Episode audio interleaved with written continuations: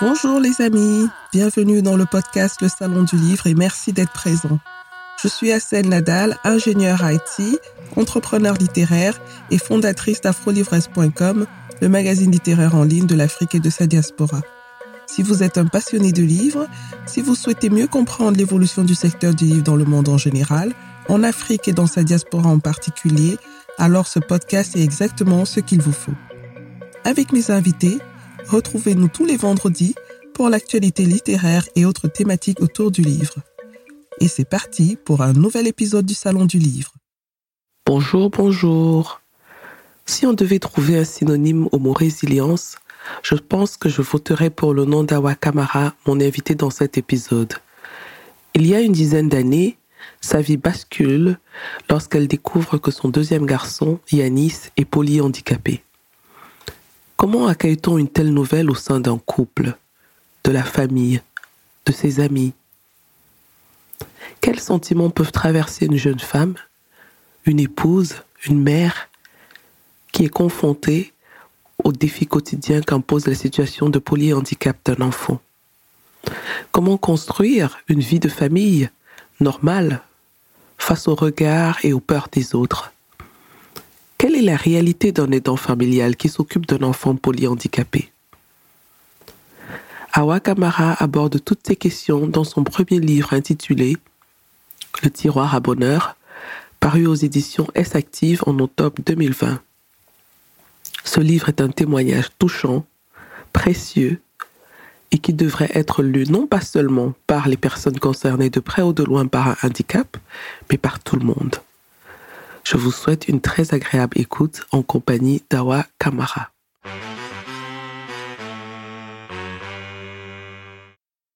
Bonjour Awa Kamara. Bonjour Assel. Bienvenue dans le podcast Le Salon du Livre. Je suis très heureuse de te recevoir aujourd'hui.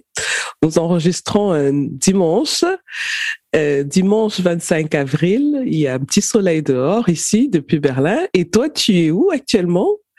Alors, euh, Assel, moi, je suis dans les Yvelines, à la queue les Yvelines, un petit village euh, en France. Et puis, bah, je suis ravie euh, de participer euh, à ce podcast, de voilà, d'échanger avec toi. C'est c'est très très important pour moi parce que, comme je te disais tout à l'heure, j'ai découvert au fur et à mesure bah, ce que tu faisais, ce que tu proposais via mmh. Afro Et moi, qui suis issu de la diaspora, bah, ça me permet vraiment d'être un peu plus en connexion et dans la connaissance ce qui se passe euh, en Afrique et dans le monde. Ben écoute, ça me fait très plaisir de l'entendre parce que c'est bien l'intention aussi hein, qu'il y a derrière euh, euh Afro le podcast et le site internet.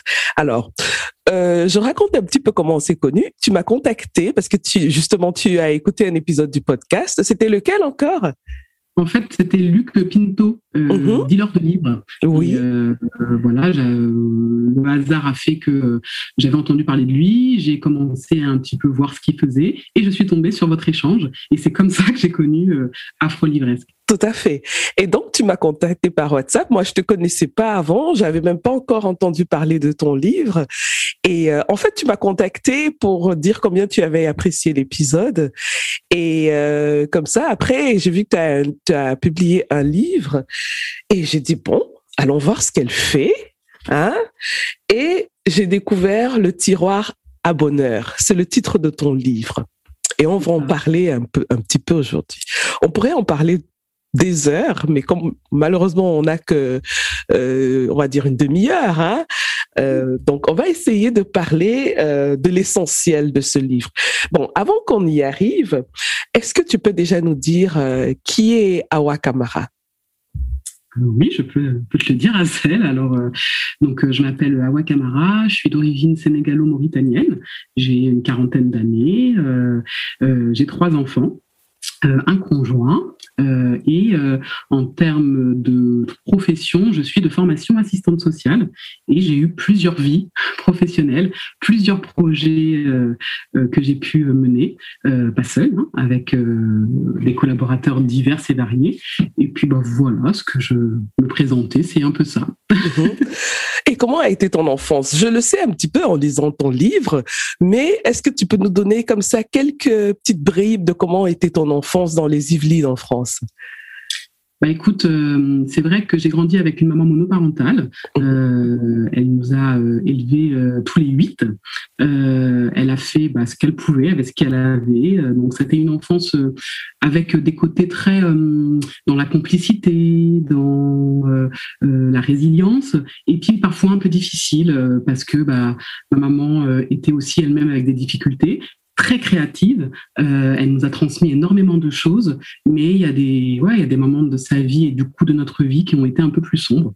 Mais ce mhm. qui a fait euh, aussi les, les, les, personnes que nous sommes maintenant. Et euh, bah voilà, hein, comme, on, comme on dit, hein, des fois, les, ça, selon nos expériences de vie, il y a des choses qui nous portent et qui permettent finalement de nous faire aller dans des, dans des horizons insoupçonnés.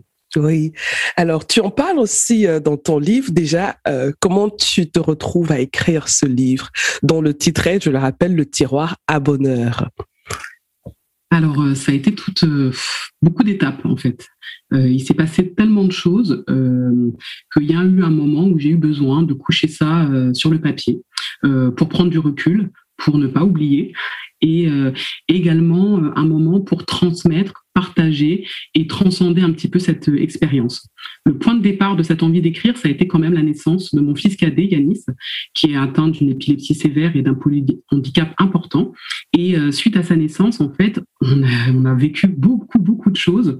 Et c'est là où je me suis dit que, que c'est intéressant peut-être de pouvoir euh, le poser sur papier. Et puis à l'époque, j'avais pas trouvé forcément de livre qui puisse moi-même bah, m'apporter peut-être des réponses à mes questionnements.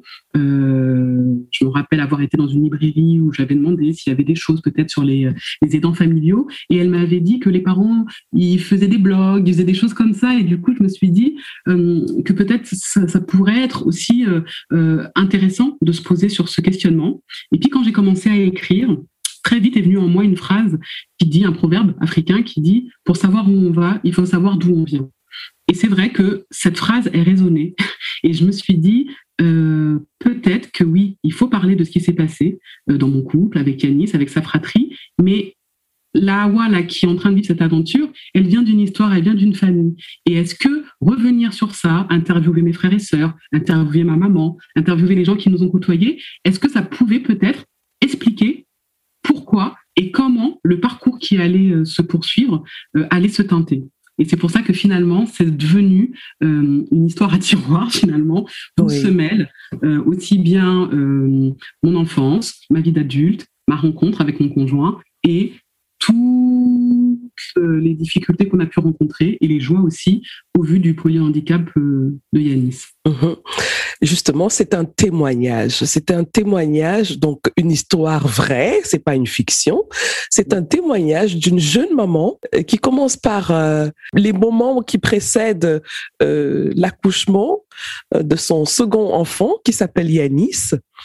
Et ce jour, tu ne l'oublies pas parce que c'est le jour de où Barack Obama prononce son discours hein, quand il devient président aux États-Unis. Et c'est comme ça que le livre commence. Euh, alors, avant qu'on euh, enregistre l'émission, j'ai échangé avec toi par mail où, je te disais, à chaque fois tu me demandais, mais comment tu as trouvé le livre, comment tu as trouvé le livre, et je te disais, attends, quand on va en parler, je te dirai. Et je te dis donc comment j'ai trouvé le livre. Euh, je le fais spontanément, je n'ai pas écrit une note de lecture. il est touchant, il est touchant, il est bienveillant, rempli de beaucoup d'amour, il est pudique euh, et il est digne. Donc, je ne sais pas comment le, dire d'une autre manière. C'est, on a envie de l'embrasser. On a envie de l'embrasser le livre parce que c'est une histoire riche, mais alors d'une richesse incroyable. Mais vraiment, euh, on pourrait prendre à chaque moment euh, une phrase et en faire un autre livre. Ce que tu as vécu est impressionnant. Ce que tu as vécu en tant que femme, en tant que conjointe, en tant qu'entrepreneur, en tant que mère, en tant qu'aidant familial. Donc, tu as, tu as endossé tous ces rôles dans ta petite vie, quoi. C'est impressionnant.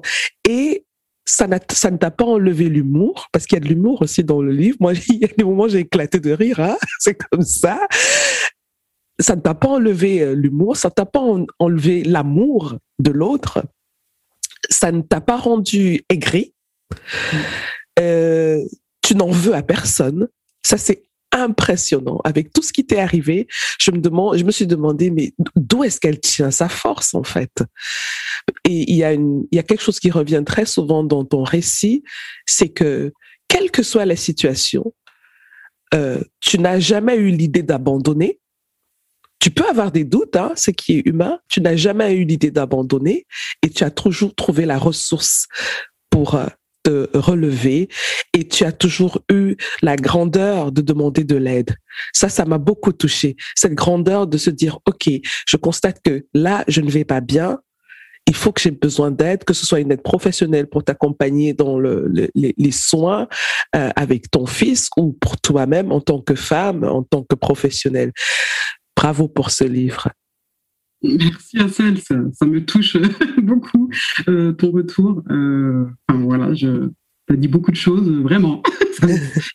ça, me touche. Et puis oui, tu as, bien résumé. Je pense que ce livre, c'est vraiment tout ça et c'est vraiment un parcours, un parcours de résilience. Et, euh, et ben voilà, tout à chacun en fonction de, de ce qu'on a le tiroir, pour moi, c'est vraiment une métaphore de, de, de, la résilience, des rencontres, des émotions, de, plein de choses qui se passent dans notre vie. Et puis parfois, on a besoin de se ressourcer à travers ce tiroir pour pouvoir continuer à avancer. Mhm. Et euh, comme je le dis dans certains chapitres, des fois, bah, ce tiroir, il s'éloigne. Des fois, on ne sait plus comment, comment, comment le prendre. Mais ce que je suis certaine à chaque fois, et c'est ce qui m'accompagne dans ma vie, c'est que j'ai des choses à l'intérieur des trésors qui me permettront encore et encore, je l'espère, de continuer.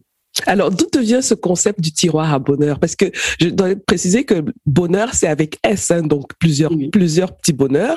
Et tu distilles ces bonheurs comme ça euh, euh, au travers de ton livre. Hein. Euh, d'où te vient ce concept-là? Bah, en fait, c'est un peu. On avait fait une, pièce de théâtre il y a quelques années, euh, des ateliers théâtre forum, en fait, dans le cadre d'une association que je préside, Second Souffle.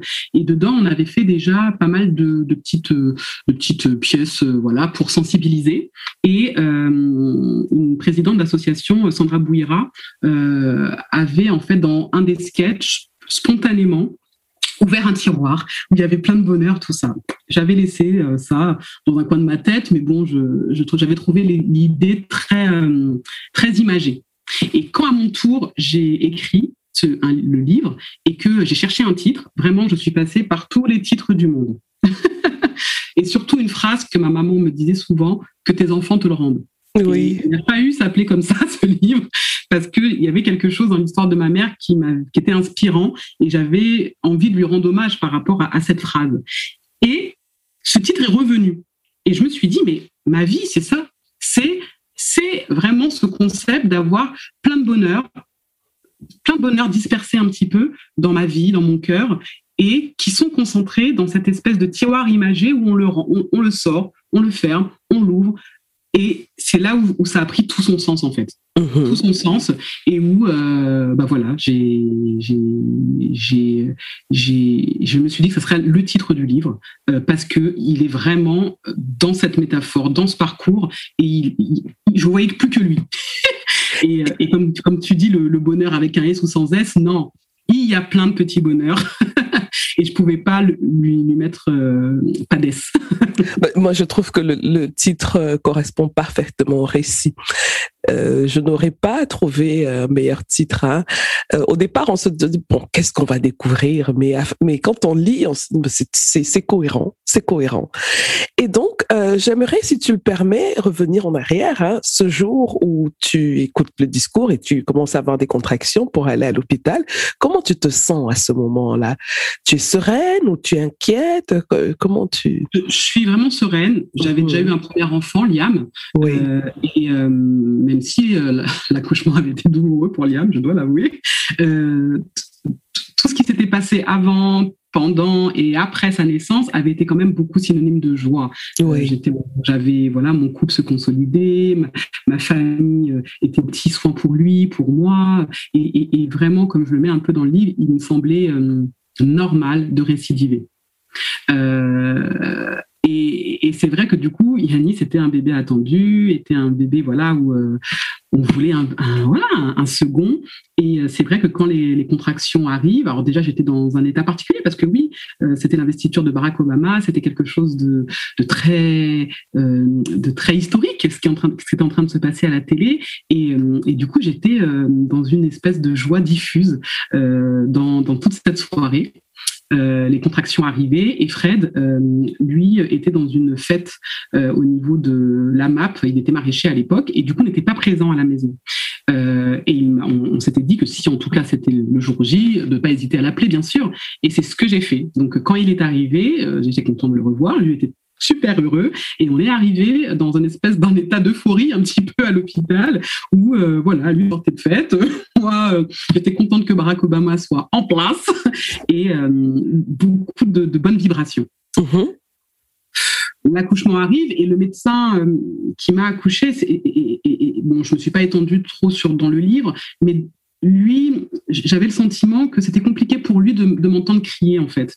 Et, et déjà, à ce moment-là, c'est pas que ça s'est un peu teinté la journée, mais ça m'a questionné aussi sur, euh, en tant que femme, parfois, même à l'hôpital, on peut avoir un peu ces, douces violences autour euh, d'un accouchement, et ça m'a, ça m'a quand même un peu posé question de comment, quand on accueille un enfant, s'il n'y a pas beaucoup de bienveillance autour de cet acte, ça peut aussi euh, donner une autre couleur à l'accouchement. Alors, je ne sais mhm. pas si c'était un présage, mais en tout cas, il y avait quelque chose qui me gênait dans l'accueil qui m'a été fait ce jour-là. Mhm. Mais bon, voilà, moi je, je suis passée un petit peu à autre chose.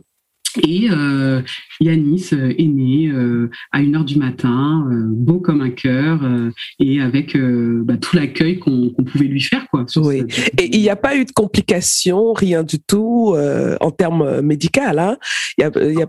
Non, non, non. Hein, comme disait le médecin qui nous a reçus quand il y a eu les soucis, c'était un, voilà, un bébé 3,5 kg, tout beau, en pleine forme, qui, qui criait bien, qui dormait, mais rien rien, de spécial. Mhm. Et comment tu, commences à remarquer que peut-être il y a quelque chose qui qui ne ressemble pas à ce que tu as vu, par exemple, sur euh, Liam, ton premier fils, qu'il y a peut-être quelque chose qui, qui, ne fonctionne pas comme ça devrait euh, le faire? Alors, en, fait, c'est pas moi, c'est mon conjoint, Fred, qui euh, remarque en fait que Yanis a des mouvements, des trémulations, des petits tremblements qui peuvent arriver euh, à la naissance d'un enfant. Euh, et euh, quand il me le dit, j'avais pas forcément remarqué que c'était dense, que c'était régulier. lui l'avait remarqué. Comme on dit des fois, les mamans, instinct maternel, tout ça. Bah, dans mon cas, c'est plus mon mari qui a, en tout cas, en voyant ces mouvements, s'est dit qu'il y avait quelque chose de problématique.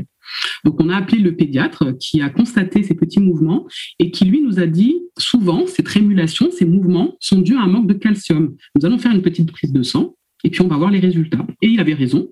Il y avait un manque de calcium. Voilà, donc très vite, euh, ils ont réajusté en donnant du calcium à Yanis. Sauf que ces trémulations ont continué. Euh, il a été observé d'un peu plus près par une sage-femme. Une gynécologue est passée au même moment et a constaté que ce n'était pas des trémulations, mais plutôt des convulsions. Mmh et c'est euh, quoi la différence entre dans le livre tu parles tu parlais au début de sursaut hein c'est quoi la différence entre les deux? Alors là, je pense que dans le cas des trémulations, hein, que je maîtrise pas trop euh, à celle, c'est vraiment des petits mouvements, des petites secousses, des petits tremblements, comme si on avait froid. Euh, alors que là, la convulsion était plus diffuse, plus dense, et, euh, et c'était des secousses. C'était plus des secousses. Et c'est ça, je pense, qui a fait dire à, à, ce à cette gynécologue, c'était une femme, qu'on n'était pas dans des trémulations, mais vraiment des convulsions. Mhm. Donc, à partir de là, commence un parcours, mais incroyable. Incroyable. Euh, déjà, il faut savoir euh, s'il y a un problème. Et s'il y a un problème, il faut poser un nom sur ce problème. Là, je, vais aller un peu vite parce que là, je parle vraiment du, de, de 10 ans, hein, 10 ans de, de, de, de, je sais même, j'ai pas de mots en fait. C'est incroyable tu traverses des émotions, mais intenses. Alors, ça commence déjà par la recherche du diagnostic. Parce que pour pour pour pour pouvoir trouver une solution, il faut savoir de quoi l'enfant souffre. Donc ça et ce n'est pas aisé. Est-ce que tu peux nous dire en quelques mots comment est-ce que ce processus de recherche de diagnostic s'est passé? En fait, on, on, passe du temps à l'hôpital, beaucoup, beaucoup de temps à, l'hôpital dès la naissance, en fait. Mhm. Euh, et, les médecins n'avaient pas de diagnostic. La, seule constatation sur Yannis, c'est qu'il avait des crises d'épilepsie, parce que ces convulsions, finalement, on les a appelées très vite crises d'épilepsie. Et les particularités de ces crises, c'est qu'elles étaient pharmaco-résistantes. Ça veut dire que peu importe le traitement antiépileptique que les médecins administraient à Yanis, les crises reprenaient. Je rappelle que je l'ai je l'ai vu dans le livre, pardon, de te couper. Je rappelle que il faisait une quarantaine de, de crises d'épilepsie par jour, donc c'est pas une petite crise en passant comme ça une fois par semaine. Non, hein. c'était vraiment intense et même quand on a changé d'hôpital à un moment, on nous a dit une centaine de crises parce qu'il y en avait plein qu'on ne voyait pas. Euh, c'était une information qui était euh, dramatique pour nous, parce que déjà, 40, il fallait les compter. Mais quand ils nous ont dit qu'en plus, il y en a plein qu'on voyait pas, on s'est dit, mais ils, ils convulsent non-stop, quoi. Oui. Et, c'est vrai que ce, chemin de diagnostic, finalement, où on n'a pas, hein, jusqu'à présent, de maladie, hein, sur, sur, sur ce qu'a Yanis, on parle d'encéphalopathie d'origine inconnue. Par contre, au fur et à mesure de nos échanges avec les médecins, ce qui a changé peut-être pour nous, c'est un moment, il a fallu se faire confiance, nous, en tant que parents, mhm. de ne pas remettre tous nos espoirs dans, le, dans, dans, les mains d'une seule équipe médicale et de se faire confiance et du coup, très vite, de faire nos propres recherches. Mhm. Merci Internet, même s'il y a plein de choses où, euh, franchement, il, y a à boire et à manger aussi sur Internet et des fois on s'inquiète pour rien, euh, enfin pour rien. On, peut s'inquiéter encore plus que si on n'avait pas été sur euh, Internet. Mais dans notre cas, dans mon cas, moi, ça m'a permis en fait finalement de faire des investigations et au vu de ce que Yanis présentait comme symptômes, de faire des propositions. Et la première chose qu'on a fait déjà, c'est de changer d'hôpital. Une fois qu'on a changé d'hôpital, c'est de réunir, euh, au vu des recherches qu'on avait fait sur Internet, qu'est-ce qui pourrait ressembler à ce qu'avait Yanis. Et une des suppositions, c'était, si ces crises ne s'arrêtent pas, au vu de ce qu'on avait trouvé, c'était soit une tumeur, soit ce qu'on appelle une dysplasie, une malformation. Ce qui a été confirmé par le médecin qui nous a suivis dans la nouvelle équipe médicale, qui nous a dit, vous avez raison, c'est sûrement une dysplasie, mais il est tellement petit que pour l'instant, à l'IRM, on ne voit pas. Et quelques temps après, ça a pu euh, être confirmé. C'est-à-dire que c'est vous qui faites la démarche, c'est vous qui proposez des pistes de solutions ou alors des pistes de réflexion au corps médical.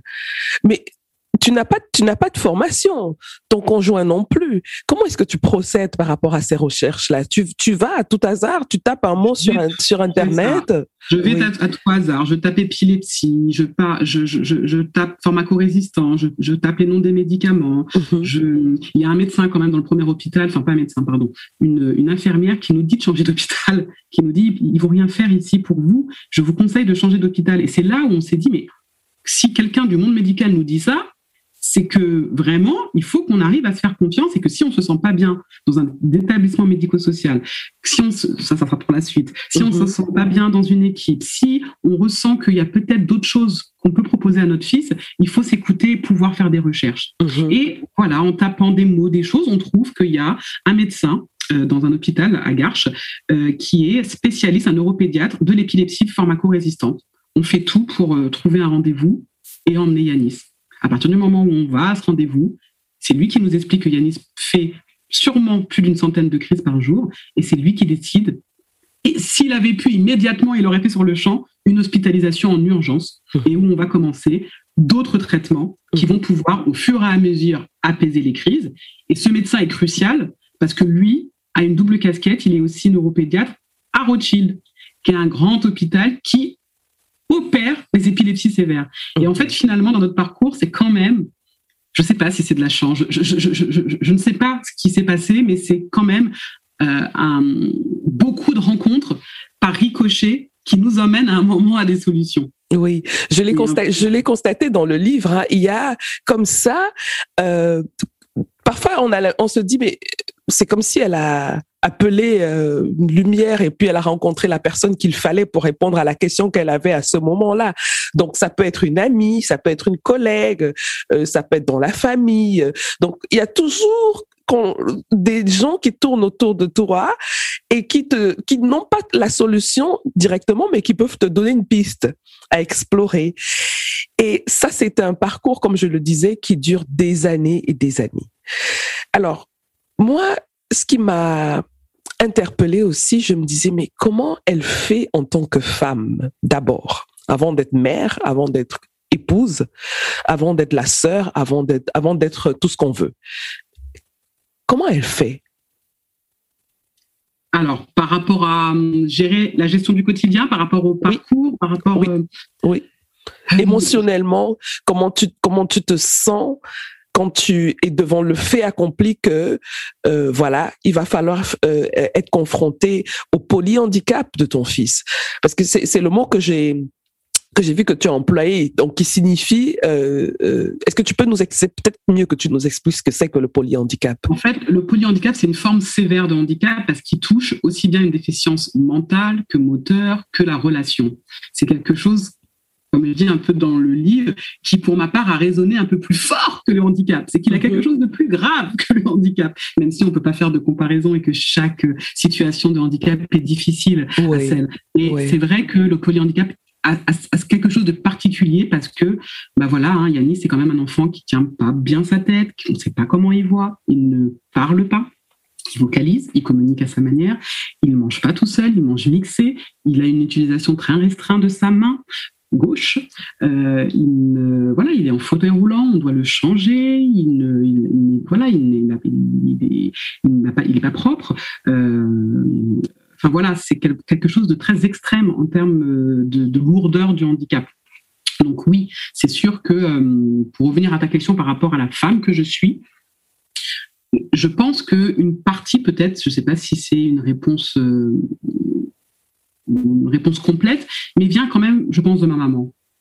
Ma, maman, finalement, malgré ses difficultés, malgré ses, ce qu'elle a pu endurer dans sa vie, je, pense qu'elle a laissé une trace d'une femme forte, d'une femme euh, qui s'est toujours débrouillée, qui a bricolé, qui a essayé de trouver des solutions pour ses enfants, qui, euh, voilà, quand elle n'en pouvait plus, finalement, avec le recul de la maman que je suis maintenant, a trouvé des, des, des plans B en nous mettant en internat. Oui, et je dirais même des plans D comme des brouillardises. Hein. Moi, j'avais, moi, j'avais des, des, petits sourires quand tu... Bah, c'est des situations euh, normalement tristes, mais en même temps qui font sourire. Il y a un, endroit dans le livre où tu expliquais comment euh, vous, vous avez fait bouillir de la farine avec de, de l'eau tout doucement pour avoir de la colle. J'ai dit, mais d'où leur viennent cette idée, quoi? Donc, euh, c'est des, c'est des petites lueurs de, comment dire, d'humour comme ça que je trouve dans le livre et qui, malgré le sérieux du sujet, euh, font que ça reste euh, digestible hein, et on peut rire et pleurer en même temps. Hmm. Oui, tout à fait. Et, je pense que l'air de rien, cette enfance, quand même, on parle de pauvreté, hein, finalement, de violence parfois, de pauvreté, fait que peut-être que la graine de ce mot résilience était en train déjà de se planter avant. Mhm. Comme si finalement, euh, j'ai pas eu que des galères dans ma vie, mais c'est comme si que l'expérience de Yanis, finalement, euh, de sa naissance et de tout ce qui s'est passé était un peu euh, cette continuité, en, tout cas dans la façon de gérer les choses, de ce que j'avais connu moi auparavant. Mhm. Le fait d'avoir vu ma maman finalement avec ses difficultés s'en sortir, trouver des solutions pour nous, des plans B, nous-mêmes après, prendre le relais, euh, trouver des plans B quand il y avait plus d'électricité, trouver des plans B nous-mêmes quand il se passait des choses à la maison, fait que finalement, quand Yannis est arrivé, bah, je me suis mis en mode euh, guerrière, quoi. Pas le choix. Il faut, il faut recommencer. Et tout ce que j'avais finalement vécu auparavant a été une force. Mm-hmm. Par contre, je, je, je, sais bien que dans tout ça, euh, dans tout mon parcours, la question de la femme que je suis se pose parce que, comme tu le dis, on n'est pas finalement, euh, euh, on n'est pas qu'une maman, on n'est pas qu'une femme d'eux, on n'est pas, on est d'abord, on n'est pas qu'une mère. On, ouais, on est d'abord soi. Et, et, je pense que peut-être que tout ce processus m'a amené, au fur et à mesure des années, à rencontrer la femme que je suis réellement. Ah, mais c'est très beau ça. Oui. Et c'est une belle femme que moi je vois en face de moi, très belle, très rayonnante, euh, très lumineuse aussi. Et, et euh, tu parles aussi de la femme aidante familiale. C'est quoi une aidante familiale? C'est une expression que je découvre avec ton livre. Alors, c'est vrai que c'est un terme. Alors, tu me diras, je ne sais pas si dans d'autres, euh, je ne sais pas si au Cameroun, je ne sais pas si en Allemagne, si le, terme est un peu le même. En France, il a pris plusieurs euh, euh, formes, en fait. On a parlé des dents on a parlé de proches aidants et on parle actuellement d'aidant familial. Euh, et, et, cet aidant, en fait, c'est la personne qui va accompagner euh, une euh, un proche en situation de handicap ou atteint d'une maladie chronique dans différents euh, pans de sa vie, que ce soit dans les démarches administratives, que ce soit au quotidien, dans la coordination des soins, que ce soit pour prendre des rendez-vous médicaux, des choses comme ça. En France, mhm. on estime qu'il y a plus de 11 millions d'aidants qui accompagnent comme ça un proche.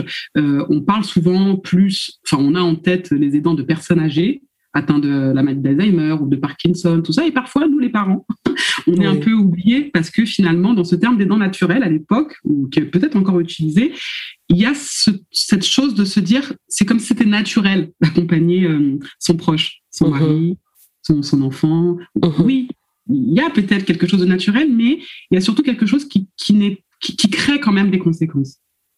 Être aidant, c'est quand même euh, essayer de trouver euh, euh, les ressources en nous pour concilier sa vie pro et sa vie perso euh, quand on a une vie professionnelle. C'est essayer de déjà coordonner, ne pas être épuisé, pouvoir accompagner son proche le, mieux possible, pouvoir être réceptif à ses besoins. c'est toujours être, être, être un peu dans cette course pour pouvoir aider la personne qu'on aime et du coup parfois, comme on est pris dans cette vague d'activités, de, savoir-faire qu'on commence à mettre en place, etc., on oublie que euh, bah, il faut faire avec parfois la notion de culpabilité.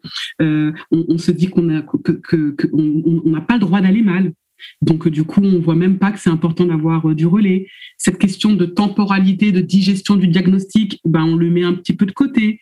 On rencontre plein de professionnels et parfois ils sont pas tous bienveillants le poids des mots, on prend, on prend sur nous. Tous les mécanismes qu'on met en, place aussi pour faire un peu ce deuil, euh, des mécanismes de défense, des mécanismes où on peut être un peu hyperactif dans ces activités, euh, mais où aussi on a besoin d'avoir d'autres espaces pour soi en tant que femme, en tant que professionnelle, en tant que, couple.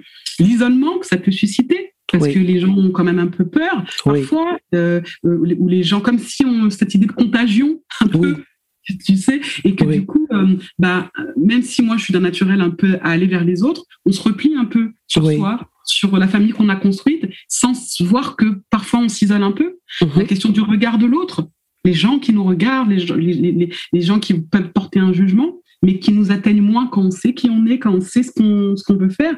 Et puis tous ces remaniements incessants euh, de, de s'adapter, de se suradapter, tout ça vient peser un petit peu.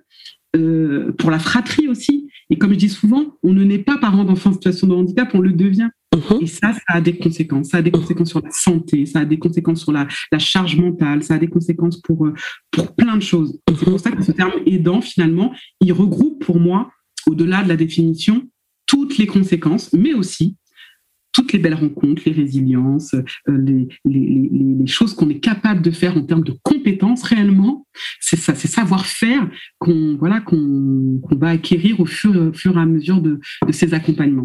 Mhm. Justement, tu parlais de charge mentale et euh, alors dans ton livre, tu dis que tu avais un problème au départ avec ce terme aider parce que tu trouvais que c'est ton fils donc, c'est pas, tu n'es pas en train de l'aider, c'est tu es sa mère.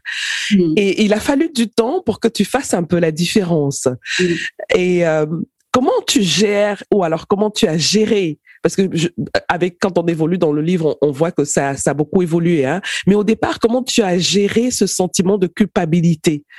Tu vois cette charge mentale par rapport au fait que euh, Parfois, tu peux être fatigué, mais tu te sens coupable d'être fatigué. Parfois, tu, tu n'as pas envie de d'être dans ce moment, à cet instant présent-là, mais tu te sens coupable. Euh, parfois, euh, tu te dis, euh, c'est moi qui ai, qui ai fait naître cet enfant, donc c'est un peu ma faute aussi. Comment tu gères ça? Ça a été, euh, ça a été une tempête d'émotions. Hein. J'imagine. Et c'est vrai que ce terme de culpabilité, il, est, il a été beaucoup présent dans mon parcours parce que oui, je l'ai mis au monde, parce que euh, je, c'est vrai que j'ai pas parlé de ça au, tout début de ta première question par rapport à ces mouvements. En fait, dans mon ventre, il y avait des, il y avait à un moment des, espèces de mouvements étranges. Ah. Euh, comme du hockey. Mm-hmm. On est parlé au médecin, mais comme tout allait bien dans l'échographie, etc., et que des fois les enfants, ils ont du hockey. Bien sûr, c'est normal, hein Oui. c'est pas, passé. Je suis passée à autre chose. Et ça, c'est revenu, par exemple. Et je me suis dit, mais peut-être que j'aurais peut-être dû insister, mais peut-être euh, plein, plein, plein de choses. Est-ce que pendant la grossesse, j'ai fait quelque chose? Euh, Les autres aussi, qui doivent, euh, ma maman, ma belle-maman, vont, te questionner. Est-ce que peut-être que tu as, tu sais, tu faisais de la batucada? Est-ce que ah peut-être que ça... Ouais, il y a eu beaucoup de, beaucoup de questions me concernant où cette culpabilité, elle a eu du mal aussi à se défaire parce que ça me renvoyait aussi à euh, moi, qu'est-ce que j'ai fait peut-être dans cette grossesse? Oui. Vous n'avez pas pu le voir avant qu'il y a eu un handicap? Donc ça pose la question aussi de si on avait su voir avant, est-ce que l'avortement aurait été une solution? Euh, Beaucoup de questions comme ça qui font que c'est difficile de se construire un petit peu euh, dans cette maternité parce que tu es, tu te sens un peu fautif. Mm-hmm. Qui a fait un moment il n'y a pas que ça, mais je pense que ça y jouait. Et, c'est là où je me suis dit, on forme une équipe avec mon conjoint. C'est qu'à un moment, il a pris sa part, qui était irrationnelle, mais il m'a dit, mais moi, peut-être que, comme plus jeune, j'ai fumé un petit peu, peut-être, du coup. Mais ça devient de la folie. On rentre dans un cercle vicieux incroyable parce qu'on va toujours trouver quelque chose, hein, puisque personne n'est parfait. C'est ça. Mais le fait qu'ils me disent ça, même si c'était irrationnel à celle, ça m'a permis en fait de voir à quel point on était une équipe.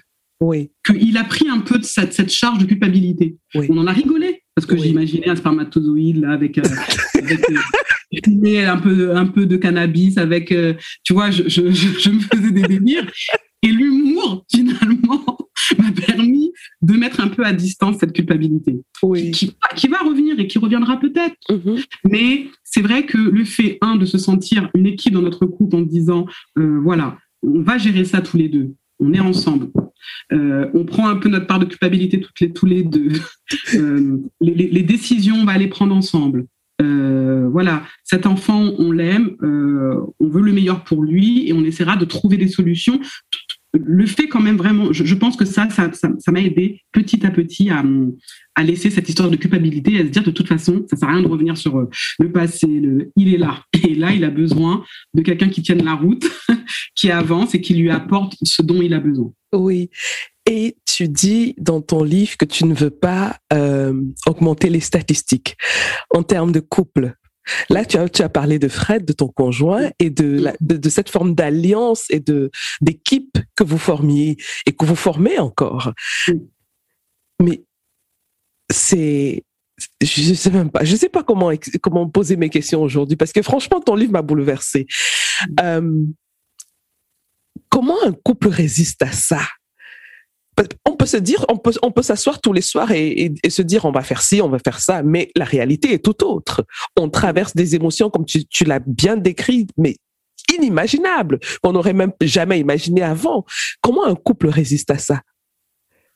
Je pense que, et c'est pour ça que j'ai écrit ce livre, peut-être avec tant de choses dans ce tiroir. C'est que quand tout à l'heure je te disais pour euh, savoir où on va, il faut savoir d'où on vient. Mhm. Je pense que c'est pareil pour mon couple. C'était important pour moi de décrire notre rencontre, de décrire ce qu'on a vécu avant la naissance de nos enfants, de décrire le après. Euh, dedans, j'explique un petit peu ma rencontre avec mon papa, par exemple. Fred, il m'a toujours soutenu. Malgré les, choses que j'ai pu raconter, il m'a toujours soutenu par rapport euh, à qui je suis et sans jugement. Et, je pense que finalement, dans les stats, il y avait un chiffre, je crois que ça vient de la revue Naître et Grandir, qui disait que 87% des couples se séparent dans les deux ans de l'enfant quand le handicap est grave. Et c'est ça qui m'a fait un petit peu peur, c'est que un le handicap était grave et il est arrivé dès la naissance. Et, et c'est pour ça que j'ai questionné un petit peu les choses en me disant mais est-ce qu'on va on va continuer ce chemin? Et, je pense qu'une partie de la réponse, c'est sûrement dans comment ce couple s'est construit dans notre mixité. Fred est d'origine, enfin voilà, sa maman est bretonne, son papa est du nord de la France. je suis d'origine sénégalo-mauritanienne. Rien que notre mixité, c'est déjà, c'est déjà un challenge. C'est déjà un challenge. ouais. C'est vrai puis, puis la rencontre, puis tout ce qu'on a mis en place après, euh, le, le, fait qu'il ait, qu'il ait, fait aussi ses choix de devenir maraîcher, par exemple. Euh, il y a plein de choses, je pense, qui ont quand même un petit peu mis un espèce de socle. Après, on ne sait pas ce que l'avenir nous réserve, mais c'est vrai que peut-être que c'est une partie de la réponse qui fait que et, on, pendant toutes ces périodes-là, on a communiqué. Ce qui fait que quand Yannis est arrivé, même s'il y a eu le choc et même si hein, euh, euh, il y a un texte qu'il a, enfin, je l'ai interviewé, et du coup j'ai pris une partie de ce texte pour lui donner la parole dans la tête d'un père, c'est le titre du chapitre. Il le dit. Est-ce que je ferais mieux de rester ou de partir? Est-ce que c'est des questionnements qui lui ont traversé euh, la tête Cet enfant aussi, euh, si différent, ça veut dire pas de, pas de, de, de Yannis ne fera pas d'enfant. la question aussi de la, de la filiation, de l'hérédité. Tout ça ça, ça, se pose aussi. Mm-hmm. Des, un, un, ami qu'il avait qui lui dit Oh, moi, je ne sais pas comment tu as, tu, tu as fait, je serais parti depuis longtemps. Euh, ma, la, copine que je, que je, parle dès le début euh, du, livre, Sonia, qui m'a tout de suite dit de faire le dossier MDPH, son conjoint, lui, l'a quitté quelques mois avant de revenir. Donc, il y a des situations parce que c'est un traumatisme, parce qu'on n'avait pas prévu ça, parce que ça a des conséquences vraiment sur est-ce que je reprends le boulot, pas le boulot, etc. Forcément, ça égratigne euh, un couple et ça peut se finaliser par une, une rupture. Dans notre cas, ça l'a pas fait parce que sûrement il y a cette communication et parce que, comme tu disais tout à l'heure, on a quand même su, je pense, euh, mettre des alertes, trouver des, des, aides, mettre des choses en place, avoir quelqu'un qui vient à la maison, trouver un établissement, avoir un troisième enfant, euh, avoir aussi un grand qui allait bien. Euh, tout ça a dû jouer, je pense, à celle pour qu'au final, bah oui, ça fait 20 ans. Et voilà, pour l'instant, on, est encore une équipe. incroyable, mais bravo, hein incroyable. Alors, on a parlé de la femme, Awa Kamara. On a parlé de la compagne. Moi, j'ai envie de parler aussi de l'entrepreneur. Mm. Parce que dans ce tourbillon d'émotions là, tu arrives encore à aller chercher les problèmes dans l'entrepreneuriat. c'est incroyable. Tu te dis, mais elle est folle. Elle est folle. Mais en même temps, j'ai compris. Alors, euh, la scène se passe à l'hôpital où tu es euh, en train de regarder euh, ton fils Yanis endormi. Donc, tu as le temps, tu réfléchis. Ça, c'est l'une des choses qui revient très souvent, que quand on est à l'hôpital, on a beaucoup de temps. tu réfléchis et tu ressens petit à petit l'envie de créer. Explique-moi un peu ce processus-là. Alors, je pense qu'en fait, Yanis, il a, il, a, fait révéler en moi des choses insoupçonnées, ce petit garçon, en fait. Je, ouais, et, c'est vrai que euh, je pense beaucoup d'émotions se sont mélangées. Je pense que ça a fait ressortir sûrement ma capacité, en tout cas, à vouloir créer des choses, mais aussi sûrement dans mon processus de, deuil, de me dire que j'ai envie de créer quelque chose qui va bien, de créer quelque chose qui va peut-être, comme on parlait de culpabilité tout à l'heure, ça c'est inconscient et c'est sûrement de la psychologie euh, un petit peu de, bon marché là, mais de se dire que peut-être que dans cette envie de création d'entreprise, c'était aussi de, me dire j'ai mis au monde un enfant cabossé, un enfant qui est pas en bonne santé. Si j'ai l'opportunité de créer un projet, il faut qu'il soit beau, il faut qu'il fonctionne, parce que c'est peut-être inconsciemment quelque chose à cette époque, en tout cas, qui va peut-être entre guillemets me racheter, peut-être entre guillemets me faire sentir une créatrice dans le, dans le sens où c'est pas cabossé, ça va peut-être en plus aider d'autres personnes. Je pense que mon processus de création était un mélange de qui j'étais moi, Awa, qui aime monter des projets, je le serai après, et en même temps cette Awa qui est un petit peu meurtrie, qui a des cicatrices et qui a envie de faire quelque chose de l'ordre de la création, peut-être pour réparer. Mhm. Alors, tu décides de créer euh, une micro-crèche mm. avec une partenaire, Baïmouna. Est-ce que tu peux nous dire un peu, parle-nous un peu de, ce, de cette aventure Moi, je l'ai trouvée passionnante aussi. Oui, bah écoute, c'était l'aventure de deux femmes. Hein. Alors, c'est le Sénégal aussi comme point commun. Mm a grandi au Sénégal. Euh, par rapport à moi qui suis un peu plus, je me disais, déracinée, qui qui connaissait pas mon pays d'origine, tout ça, euh, Maïmouna avait ça, avait cette connaissance, cette envie aussi. Elle faisait des, elle faisait partie d'une association, elle faisait des choses là-bas, euh, et elle était, euh, elle était euh, universitaire. Elle a, fait des études en sociologie. Elle était, elle s'intéressait à plein de problématiques et aussi à cette question d'échec scolaire, de décrocheur scolaire. Euh, et elle attendait son deuxième enfant. Moi, de mon côté, bah, Yanis était déjà euh, bah, parmi nous, hein, euh, se posait déjà les, difficultés de comment je vais faire pour reprendre une activité professionnelle. Et lors d'une soirée, on faisait un espèce d'état des lieux de où on en était dans nos vies. Et, un des constats, c'était de se dire qu'on qu avait envie peut-être de, de, faire quelque chose pour nous. Et, et, ce point de départ de discussion a été le point de départ d'une grosse aventure parce qu'au fur et à mesure de nos échanges, on a décidé de créer une crèche une micro-crèche plus spécialement parce qu'un décret venait de sortir et autorisait finalement à des porteurs de projets privés euh, la possibilité de monter des petites structures à l'époque de 9 enfants, maintenant c'est 10, euh, voilà, qui étaient entre l'assistante maternelle et la crèche collective. Et nous, c'était quelque chose qui nous convenait parce que c'était petit et on voyait ça un peu comme euh, un laboratoire où on allait expérimenter des choses. Et cette aventure a commencé comme ça dans notre tête. Par contre, ce qu'on avait peut-être, euh, je parlais peut-être plus pour moi, ce que j'avais pas en tête, c'est que euh, création d'entreprise, même si l'idée est bien, derrière, ça veut dire lever des fonds, de l'argent, du personnel, des ouais avoir affaire à certains clichés préjugés euh, ouais vraiment une aventure entrepreneuriale de de où bah ouais là on a été lancé dans le grand bain alors qu'on n'avait aucune expérience de la création d'entreprise. Donc on a appris sur le tas.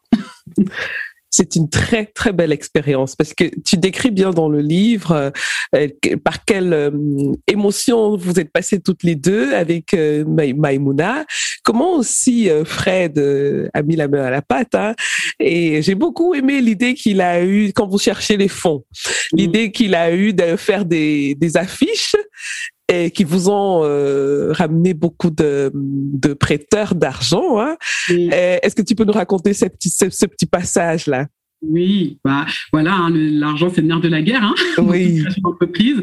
Euh, et moi, je crois que c'est là où je me suis rendu compte aussi que il y a, y a, parfois des porteurs de projets, surtout qui, qui, qui disent parfois on n'a pas de réseau, j'ai pas de réseau. Ce, ce terme de réseau et de s'apercevoir qu'on a tous du réseau finalement. Ok, on n'a pas euh, chacun euh, selon les étapes, mais que finalement dans, dans ce projet c'était ça, c'était de se dire les banques nous prêtaient pas d'argent pour créer notre micro crèche, même les même les prêts d'honneur, on n'avait pas la tête de l'emploi, les gens nous voyaient pas dans ce rôle, donc on a été débouté de prêts franchement des fois pour 15 000 euros alors que le projet pour nous il tenait la route, mais oui. voilà on, ça passait pas. Et euh, j'en parle à Fred, euh, qui lui à l'époque était encore maraîcher. Euh, il distribuait ses légumes dans le, dans le cadre d'une NAMAP, une association de maintien de l'agriculture paysanne. Donc chaque semaine, il distribuait des paniers de légumes que lui faisait pousser. Et euh, me voyant un peu en difficulté avec Maïmouna pour essayer de trouver des fonds, il a l'idée de nous dire, donc c'est ce qu'on dit un, un, espèce de crowdfunding à l'arrache, mais qui a marché. Hein. Pas, et qui a marché, c'était de se dire, écoute, tu m'écris un petit, petite affiche, tu expliques euh, de quoi vous avez besoin et je te propose de l'afficher moi au jardin. Et puis bah nous, on fera de même avec notre réseau familial et amical. Et cette affiche disait, nous avons besoin de vous. Nous voulons créer une, micro-crèche. Euh, nous n'avons pas les fonds. Et ce qu'on vous propose, c'est que vous nous prêtez de l'argent. Et dans un an, euh, vous nous prêtez de l'argent, vous devenez nos parrains. Et dans un an, on vous rembourse. Euh, en gros, elle disait ça à l'affiche. Euh, et euh, voilà, il l'a mis le mercredi, le samedi, euh, il est venu avec deux chèques, un chèque de 100 euros et un chèque de 5000 euros. C'est incroyable. Et l'histoire a commencé comme ça, ça a fait des petits, on a réussi à avoir 12 000 euros, on a commencé à meubler la crèche, la banque a fini par nous suivre et notre première crèche est née euh, comme ça, avec plein de parrains et on a mis un an pour les rembourser. voilà. Mais bravo. Hein. Et par la suite, vous avez créé euh, une seconde crèche. Seconde crèche. Oui. Et donc, et après, quand même, vous avez finalement vendu ouais, euh, la ouais. crèche. Pourquoi? Alors, en fait, euh, pendant tout ce, ce début de, de création d'entreprise aussi, c'est vrai que souvent on me dit Ah, t'as créé une crèche pour Yanis. Non, au début, c'était pas pour Yanis, c'était pour moi. Mm -hmm. C'était pour moi comment faire pour trouver du temps pour être à l'hôpital et en même temps euh, garder une activité professionnelle. Et ma solution, la solution que j'ai co-construite avec Maïmouna, c'était ça. Et au début, lui, Yanis, n'était pas prévu.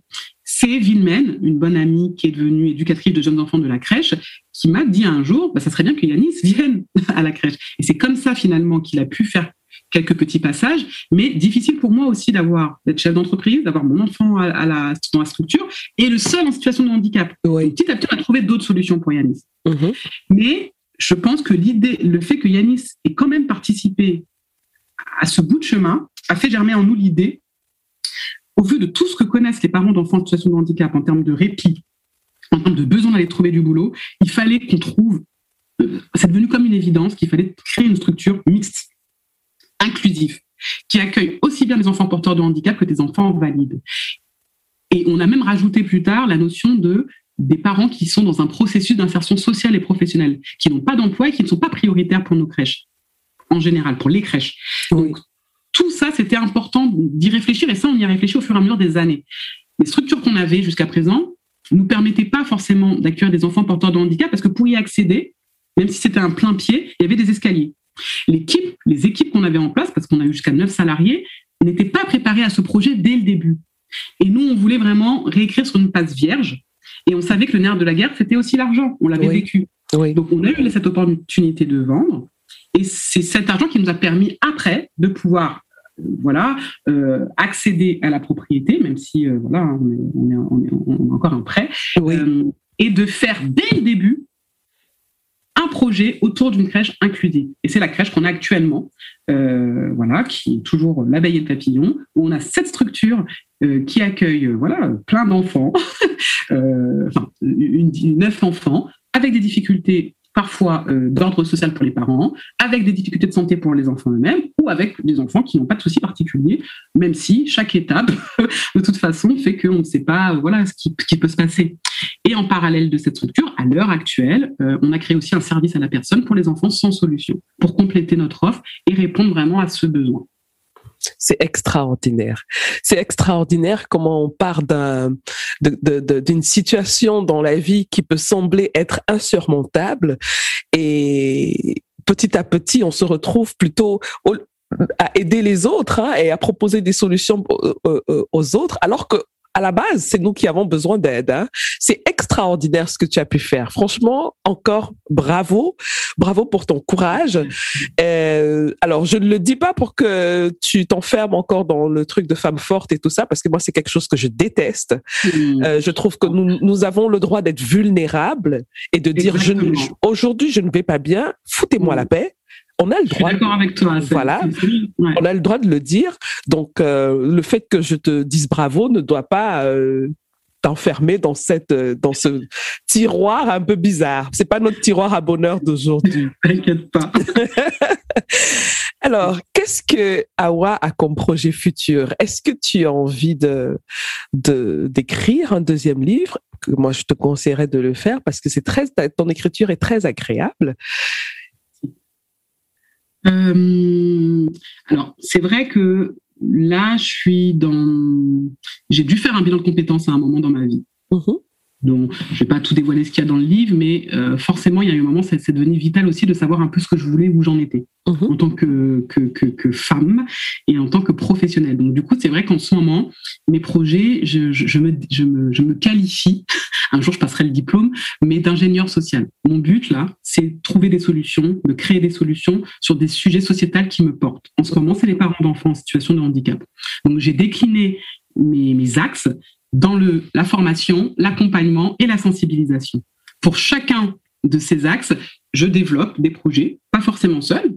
Euh, dans la formation, euh, c'est un collectif, une scope, on est quatre porteurs de projets, on a créé un centre de formation et j'aimerais bien développer des, des formations pour les aidants salariés, les aidants qui sont au boulot et sensibiliser au handicap. Dans l'accompagnement, bah, via l'association Second Souffle, on a pas mal de projets euh, voilà, où on fait des permanences d'accueil, d'écoute pour accompagner ses parents. Pareil, je ne suis pas toute seule. Euh, et euh, avec la crèche L'abeille et Papillon, il y a la crèche dont je parlais qui, est inclusive et il y a ce service à la personne pour les enfants sans solution et aussi les enfants dont les parents sont dans des centres d'hébergement. Et dans ma partie sensibilisation, j'ai tout ce qui est lié à ce livre, qui a une histoire personnelle, mais l'idée, c'est vraiment d'en faire quelque chose de plus grand que moi et qui peut aussi permettre de sensibiliser les professionnels, les parents eux-mêmes et les grands publics. C'est pour ça qu'on a transformé cette pièce, en, ce livre en pièce de théâtre. et voilà, va faire son bout de chemin. et ça, je pense que déjà, ça va m'occuper pendant un certain temps. Et puis, bah, vraiment, vraiment, à celle, j'aimerais réécrire à nouveau. Euh, c'est quelque chose où le processus d'écriture a été une révélation pour moi. J'ai vraiment apprécié, j'ai vraiment été dans. Ouais, c'était une, une, belle aventure euh, d'écrire. Après, je, je, ne sais pas si je serais capable d'écrire quelque chose de différent, euh, de type roman, par exemple, de quelque chose de beaucoup plus en imaginaire. Mais ça, tu ne peux pas le savoir si tu ne commences pas. Si on t'avait dit euh, il y a 15 ans que tu écrirais un livre qui, qui s'intitule Le tireur à bonheur, tu aurais dit mais comment je le ferais?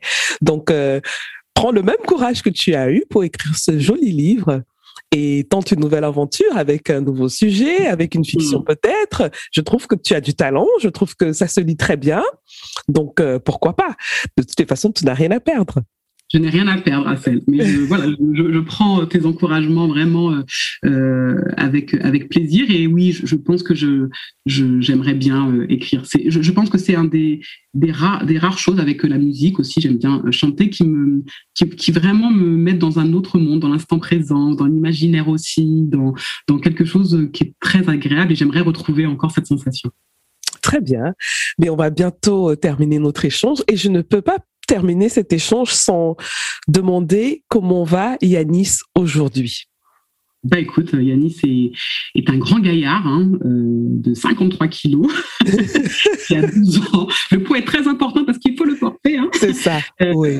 Euh, mais qui est lumineux, qui est, qui est doux. Enfin voilà, qui malgré ses grosses difficultés hein, euh, et cette grosse dépendance, est un enfant vraiment, vraiment. Et c'est pas parce que c'est mon fils, mais il est plein de vie, il est toujours souriant, il vocalise, il pleure pas, il est, euh, il est dans dans dans, dans l'écoute, dans la relation avec ses frères.